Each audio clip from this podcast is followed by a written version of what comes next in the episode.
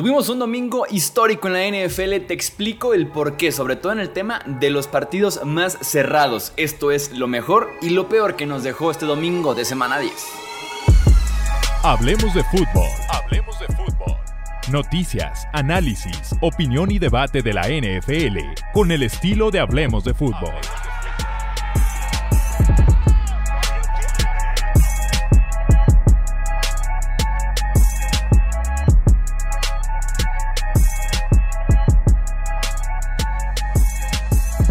¿Qué tal amigos? ¿Cómo están? Bienvenidos a una edición más del podcast Hablemos de Fútbol. Yo soy Jesús Sánchez. Un placer estar con ustedes para comentar lo mejor y lo peor de este domingo de semana 10. No olvides suscribirte y recomendar este podcast con otros amantes de la NFL.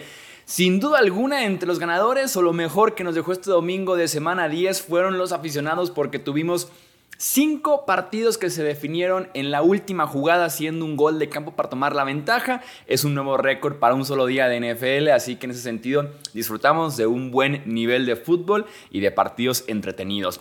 Ahora sí, entrando a lo que fue lo mejor de este domingo de semana 10, los Browns. Lejísimos de un partido perfecto por parte de Browns, fallan un punto extra que al final les estaba costando justamente bastante en el marcador. Un punt que dejaron caer y que también les costó puntos en contra. Castigos defensivos que le dieron vida a los Ravens. Pero debemos reconocer la lucha de este equipo de Cleveland para superar justamente esto, no bajar los brazos y ganarle a un gran equipo en Baltimore de los Ravens.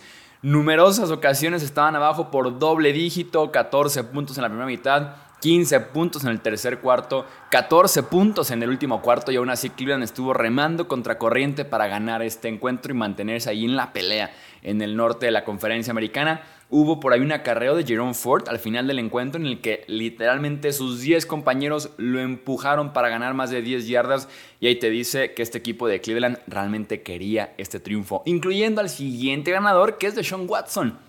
No fue el mejor partido de Deshaun Watson con los Browns, pero sí fue el más memorable. Sí fue el mejor momento de Deshaun Watson como jugador en Cleveland, este partido en contra de los Ravens. Primera mitad complicada para Deshaun, la segunda mitad se vio mejor y se vio sobre todo completo, usando otra vez sus piernas, corrió, lanzó buenos pases y remontó un partido clave y muy difícil en contra de una defensiva bastante, bastante complicada como es la de los Baltimore Ravens.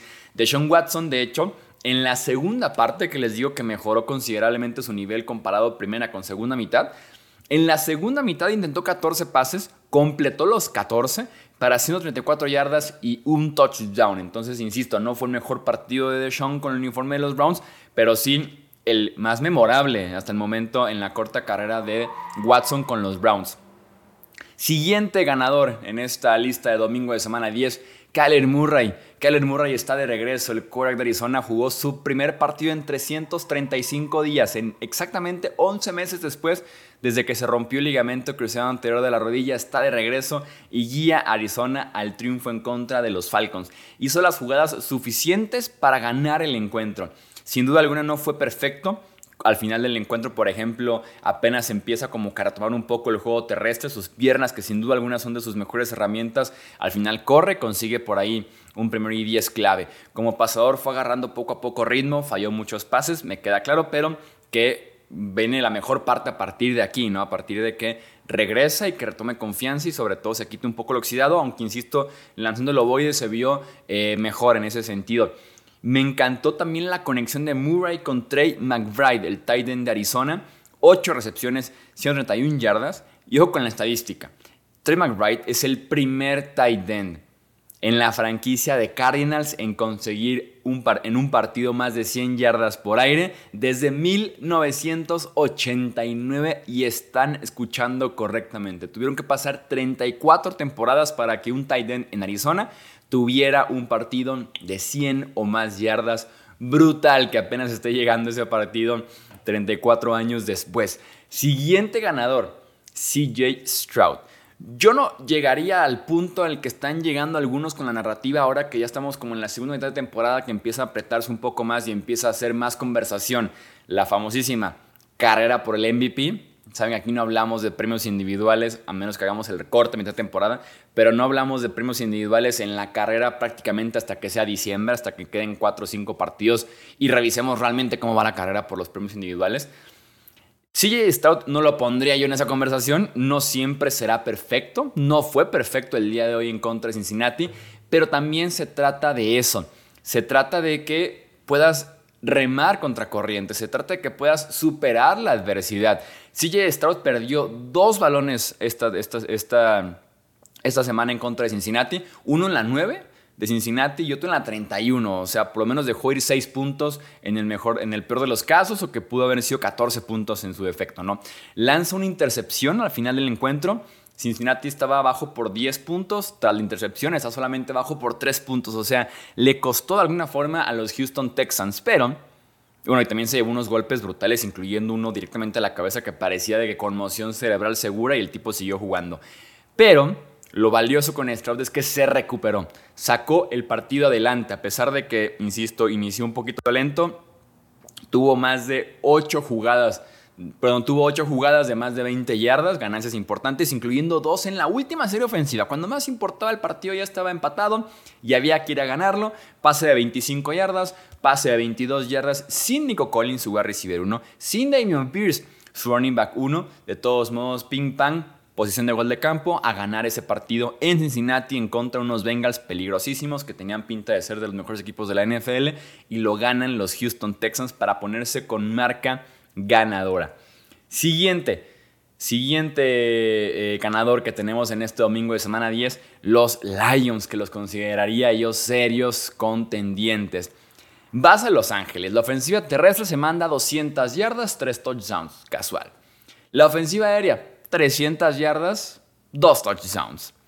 Jared Goff regresa a su antigua casa, que era el SoFi Stadium, con los Rams de Los Ángeles, a demostrar que es un mejor coreback, mucho más maduro, con buena toma de decisiones, porque la habilidad para lanzar el ovoide siempre estuvo ahí. Solamente fue un tema de confianza, protección de la línea ofensiva y tomar buenas decisiones. Cero capturas de coreback, un solo despeje. Amon Razan Brown es un maldito capo recibiendo el ovoide. Y Dan Campbell se puso súper agresivo porque se veía que su defensiva se había comido 38 puntos.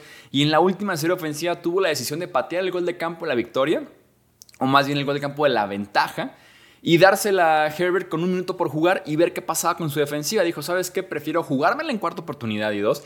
Y que si la convierto, el gol de campo de la ventaja también va a ser el gol de campo del triunfo. Sin darle un solo segundo a Justin Herbert, se la juegan. Creatividad por parte de Ben Johnson, el coordinador ofensivo de los Lions, y tienen su primer y 10. Más adelante tienen también su victoria. Eh, me encanta este equipo de Detroit, muy completo, a pesar de que la defensiva hoy se come 38 puntos en contra de este equipo de Chargers, pero insisto, la ofensiva llegó, ping pang, y le saca un partidazo a Detroit de visitante. Y para cerrar lo mejor de la semana, eh, de, de semana 10 de NFL, los 49ers retoman su forma de contendiente al Super Bowl en ambas facetas del encuentro, que eso era clave para San Francisco. Por una parte, Brock Purdy, 19-26, casi 300 yardas, tres touchdowns sin intercepciones, que eso es como que lo que estaba costándole mucho a Brock Purdy en esta racha de tres partidos que pierden consecutivos. Fueron cinco intercepciones en ese lapso, así que tenía que volver a, retomar el ser un coreback seguro, no ser un coreback de pocos errores y simplemente repartir el ovoide. Lo hizo muy bien Brandon Ayuk, George Kittle, incluso, incluso Kyle Jusic. Falta el touchdown, lástima de Christian McCaffrey. George Kittle estuvo imparable. Jacksonville optó por cubrirlo uno a uno con linebackers. Pagaron su pecado sin duda alguna. Y lo único negativo, pues diría eso, que McCaffrey se, rompe esa racha que tenía de 17 partidos consecutivos con touchdown. No puede establecer el récord de 18. No pasa nada, es un récord individual y este equipo de Niners retoma el triunfo. Y también hablemos de la defensiva de San Francisco. Aquí lo dijimos, la racha de San Francisco tiene que ver mucho con que la defensiva está dejando de llegar al coreback. Por lo mismo, en la semana de descanso dijeron vamos por Chase Young, vamos trayendo justamente a alguien que aporta el tema de llegarle constantemente al coreback, que no lo estamos haciendo. Tienen cinco capturas de coreback en contra de Trevor Lawrence, fueron cuatro robos de balón. Chase Young tuvo justamente dos presiones, tuvo media captura, una captura que comparte con Nick Bosa porque ambos llegan literalmente al mismo tiempo hacia Trevor Lawrence como muy al estilo de lo que una vez hicieron en Ohio State los dos, ahora con San Francisco. Entonces, los Niners que tienen, insisto, retoman un cierto nivel ofensiva y también defensiva, que es lo que los tenía invictos en su momento y como probablemente el mejor equipo de la NFL. Hablemos ahora de perdedores, de lo negativo que nos dejó este domingo de semana 10 y New England se va a llevar la mayoría. Empecemos con Mac Jones. En este partido en contra de los Colts, que es una defensiva para nada destacada, de lo de, decente para abajo en este año en la NFL, mostró cero habilidad para extender la jugada, cero presencia en la bolsa de protección, cero confianza parado allá atrás generando por su cuenta. Siempre era como un me quedo aquí en la bolsa de protección, estoy en aprietos y básicamente se va a traducir en una captura.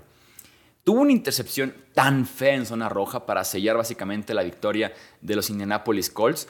Eh, fue un espanto esa intercepción, pésima decisión, pésima técnica, la ejecución ni se diga. Eh, no es claro si al final del encuentro es enviado a la banca por el nivel para que la última serie ofensiva la juegue Bailey Zappi o si es tema de salud, porque al final del encuentro eh, Mac Jones va a la sala de rayos X a hacerse unos estudios.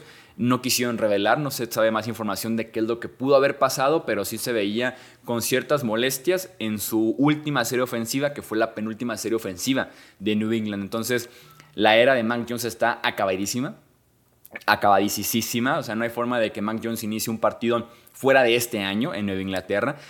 Si Bailey Zappi inicia es porque New England ve la opción ya de hacer un tanking, de decir vámonos por la peor selección o por la mejor selección, dependiendo de cómo lo veas, la mejor selección del draft posible. Bailey Zappi es la mejor opción para poder llegar a ese punto, porque es peor que Mac Jones, a pesar de que Mac Jones es bastante malo. Eh, creo yo que tiene que ver mucho con la confianza, está por los suelos y el tipo no lo vas a recuperar, no vas a sacarlo de ahí. Insisto, la era de Mac Jones, por si hace falta confirmarlo, pero este partido en Alemania es tan malo que es una era que está ya acabadísima. Y la era que está, creo yo, cerca de terminarse es la de Bill Belichick, que es nuestro siguiente perdedor. Tiene récord de 2-8 en New England este año. Es el peor inicio que tiene Nueva Inglaterra eh, junto a la temporada del 2000, que es su primer año justamente con los Pats. Creo fielmente que es su última temporada. Yo estaba aquí en el offseason diciendo no veo a los Pats despidiendo a Belichick por el récord, por la jerarquía, las memorias, la historia juntos y demás, se puede tal vez llegar a un acuerdo mutuo para partir eh, caminos, tal vez un intercambio de equipo, dependiendo de cómo se sienta Belichick a futuro, pero creo yo que sí estamos frente a la última temporada de Belichick en New England. No creo que se ha despedido en estos días, yo no creo, eso es opinión personal, pero sí estoy casi seguro que no sigue para el 2024. Los equipos especiales de los Pats son auténtica basura. Por ahí lo tuiteaba, ¿no? Eh, es rarísimo que un equipo de Belichick tenga tan malos equipos especiales. O sea, si recordamos incluso la era de Belichick en New England, además de poder decir que los Tom Brady, que los Mike Vrabel, que los Teddy Bruschi, que los Richard Seymour, que Ty Law, que Asante Samuel, que Gronk, eh, o sea, aparte de nombrar un montón de jugadores ofensivos y defensivos, tenemos lista, y eso es rarísimo, creo yo, en un head coach. Tenemos lista de jugadores de equipos especiales, incluso con Adam Vinatieri, con Stephen Goskowski, con Matthew Slater, que son tres de los mejores que hemos tenido este siglo en, hablando de equipos especiales en general. Y que literalmente han ganado partidos y hasta títulos en New England a base de equipos especiales. Recuerdo Super Bowl 53 en contra de los Rams que se convierte en una fiesta de despejes. New England lo gana básicamente despejando el ovoide, mejor que el equipo de enfrente y cubriendo mejor los despejes que el equipo de enfrente. Y ahora no tienes ni pateador, ni punter, ni cobertura de equipos especiales. Creo yo que eso te dice que es el punto más bajo que ha llegado este equipo de los Pats con Belichick al mando. Creo yo fielmente que es así. Entonces, claro que tenemos que mencionar a Mac Jones, y a los Pats como perdedores grandísimos de este domingo de semana 10. Jaguars, siguiente perdedor. Su defensiva estaba sosteniendo esta racha de cinco victorias. Aquí lo decíamos, la defensiva de Jacksonville es buena a diferencia de su ofensiva. Básicamente, en esta defensiva Jacksonville es una de las grandes sorpresas este año, mientras que la ofensiva ha tenido sus inicios lentos, sus inconsistencias, entregas de balón y demás, y no ha sido de lo mejor. La defensiva falló en ese partido en contra de San Francisco y la ofensiva fue un espanto. Eh, Trevor Lawrence tuvo dos intercepciones y un fumble. Christian Kirk tuvo otro fumble todavía. Esta estadística es muy buena. En esta racha que tenían los Jaguars de cinco triunfos consecutivos, la ofensiva cometió ocho entregas de balón. Ese partido, por ejemplo, la semana antepasada en contra de Steelers es malísimo en el diluvio, sí en Pittsburgh, pero la ofensiva no hizo nada. En esa racha de cinco victorias, la ofensiva tuvo ocho entregas de balón, un número altísimo para hacer sobre todo cinco victorias. Hablamos de casi dos por partido. El tema es que la defensiva tuvo 12 robos de balón. O sea, eh, produjo mucho más en ese sentido de las entregas y robos de balón. Tenían una gran prueba enfrente de ellos, como era San Francisco, que venían de capa caída, en casa, viniendo de Bywick, y las aprovecharon para poder decir que los Jaguars se sientan en la mesa de los grandes, que creo yo no es el caso con Jacksonville ni de broma. Siguiente perdedor. Diría que Will Levis, que me lo ubicaron. Me ubicaron al, al quarterback novato de los Tennessee Titans después de que tuvo un debut brutal en contra de Falcons un segundo partido con sus destellos, con sus pincelazos ahí en contra de Steelers y en contra de Buccaneers fue un desastre. Lanzó una sola intercepción, pudieron ser mucho más. De Andrew Hopkins jugó mejor de defensivo, evitando las intercepciones que de ofensivo eh, generando yardas y touchdowns, ¿no? La defensiva de Tampa Bay dijo vamos a aprovecharnos de esta línea ofensiva tan mala de Tennessee y que aparte es muy agresivo Tampa Bay en ese sentido. Blitz en el 57% de los pases de Will Levis y sin duda alguna funcionó. No trabajó bien con la presión y tenemos que incluirlo entre los perdedores. Y para cerrar, un perdedor más, NFL México. Un éxito Múnich, un exitazo Frankfurt este año con doble cartelera, dos partidos el de Kansas City Miami estuvo aceptable, el de hoy Colts en contra de Pats estuvo infumable, pero por lo menos el partido en ambas semanas súper sold out, súper ambientazo, hubo un nuevo pasto y respondió bastante bien, no ha habido quejas al momento de ese sentido, los vuelos y demás, quejas normales de jugadores diciendo que están cansados, vuelos muy largos y demás, en ese sentido a la NFL le importa un comino y la seguridad del jugador cuando quiere. Eh, y sin duda alguna fue un exitazo de la doble cartelera en Frankfurt. No tiene buena pinta en ese sentido el futuro para México. Si bien le va, será hasta el 2025 cuando México reciba otro partido de NFL, tal vez incluso hasta el 2026 dependiendo de cómo vayan las obras en el Estadio Azteca. En ese momento tendremos a una Inglaterra que ya básicamente es segunda casa de NFL en partidos, una Alemania con uno, dos o me atrevo a decir que tal vez hasta un tercer partido internacional, una España probablemente con partido Brasil que quiere meterse con partido también y México como un plano en tercero, cuarto o quinto puesto para la NFL a pesar de que la NFL reconoce que es el segundo mercado más grande eh, eh, después de Estados Unidos básicamente para consumir el deporte. Entonces yo diría, en ese sentido la NFL en México se durmió, dejaron ir la oportunidad. El Estadio Azteca existe una dependencia muy fuerte de eso, se va a obra, obra tardía, inicia la obra hasta enero de este año perdón, enero del siguiente año, no entiendo por qué no puedes jugar entonces en noviembre de este año, pero bueno, se acaba la cartera internacional de la NFL con buenos partidos en la parte de el marketing, entradas, lo que genera en Londres, en Frankfurt, veremos qué pasa el siguiente año, si se puede incluir Madrid a la cartelera internacional. Vamos a dejar hasta aquí este podcast de lo mejor y lo peor de esta semana 10 de la NFL. No olvides suscribirte, dejar tu comentario y claro que sí, apoyar el contenido de Hablemos de Fútbol. Yo soy Jesús Sánchez. Hasta la próxima. Gracias por escuchar el podcast de Hablemos de Fútbol. Para más, no olvides seguirnos en redes sociales y visitar hablemosdefutbol.com.